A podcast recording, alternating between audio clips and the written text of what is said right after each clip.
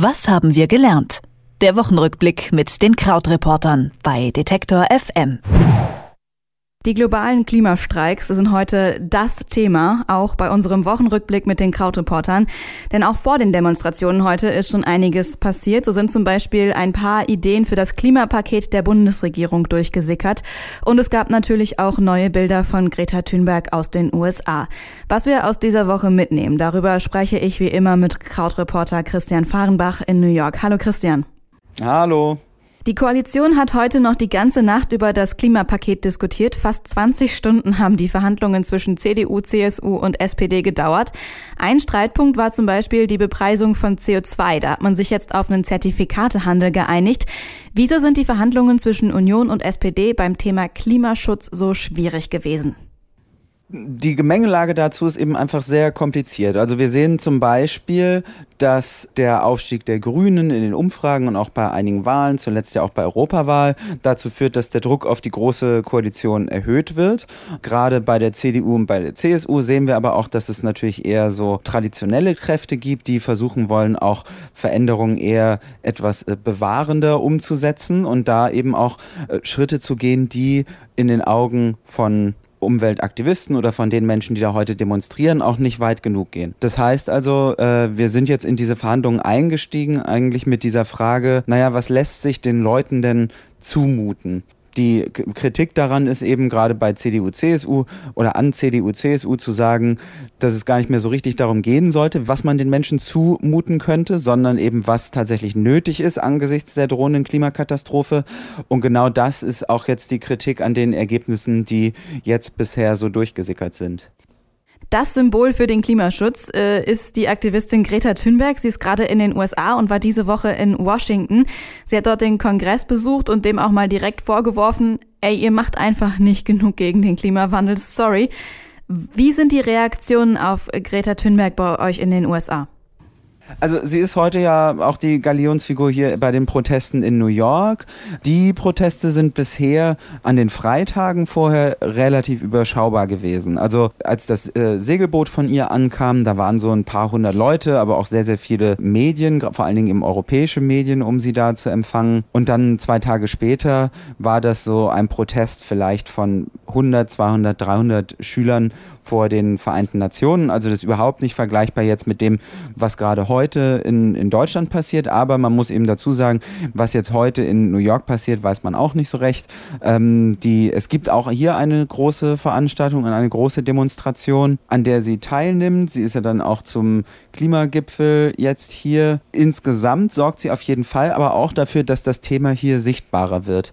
Es gibt hier ähm, auch quasi eine, eine US-Version von ihr, die in New York angefangen hat, auch äh, vor dem UN-Gebäude jeden Freitag zu demonstrieren, Alexandra Villasen Alexandria Villasenor.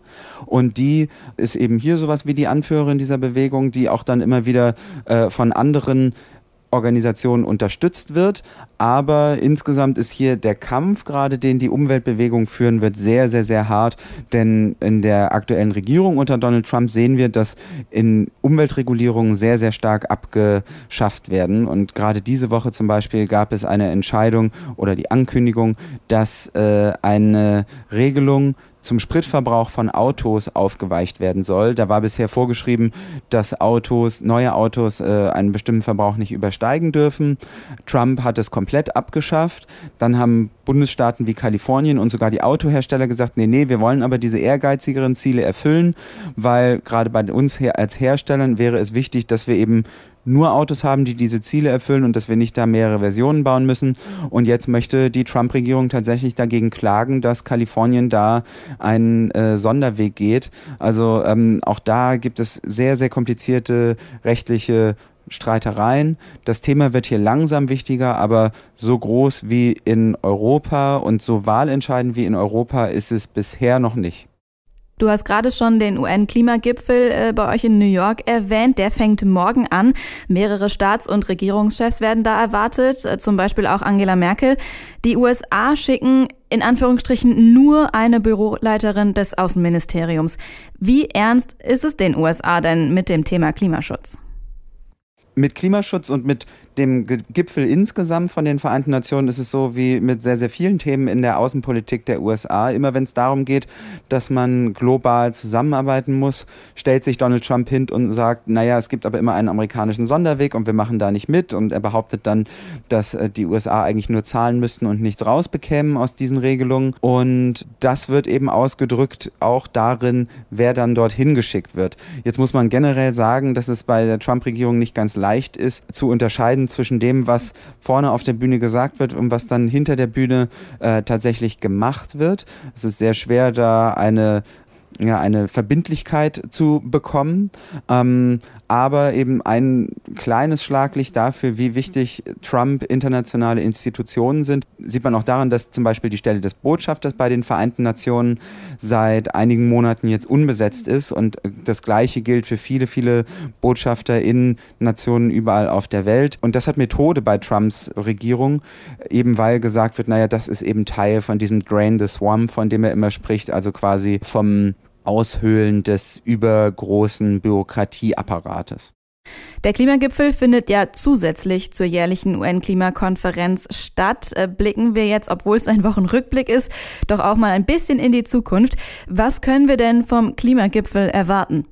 Die weltweite Hoffnung ist natürlich, dass das Thema ernster genommen wird. Das geht vor allen Dingen von Europa aus. Ich denke, das hat auch damit zu tun, dass gerade europäische Politiker spüren, dass das Thema für immer mehr Menschen auch ein Thema ist, das bei Wahlen sie beeinflusst. Wir sehen gleichzeitig, dass es Länder gibt wie China und Indien, die zwar auch natürlich immer große Probleme mit äh, der Umwelt haben, aber wo man eben auch sieht, dass China ein Land ist, was gerade zum Beispiel beim Thema Elektromobilität massiv vorangeht. Und ähm, so gibt es da eben eine, eine Gemengelage, die teilweise sich darin zeigt, dass es praktische Schritte gibt von manchen Ländern, äh, die einfach gegangen werden und äh, Verhandlungsschritte gibt von anderen Ländern.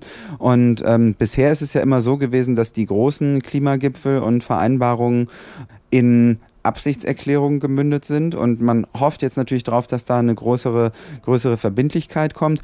Der wirklich große nächste Termin ist dann aber die Konferenz in Chile im Dezember.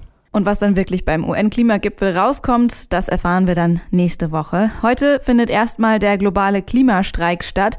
Was vorher schon in Sachen Klima diese Woche diskutiert wurde, hat Christian Fahrenbach für uns eingeordnet. Vielen Dank. Vielen Dank auch. Tschüss. Was haben wir gelernt? Der Wochenrückblick mit den Krautreportern bei Detektor FM.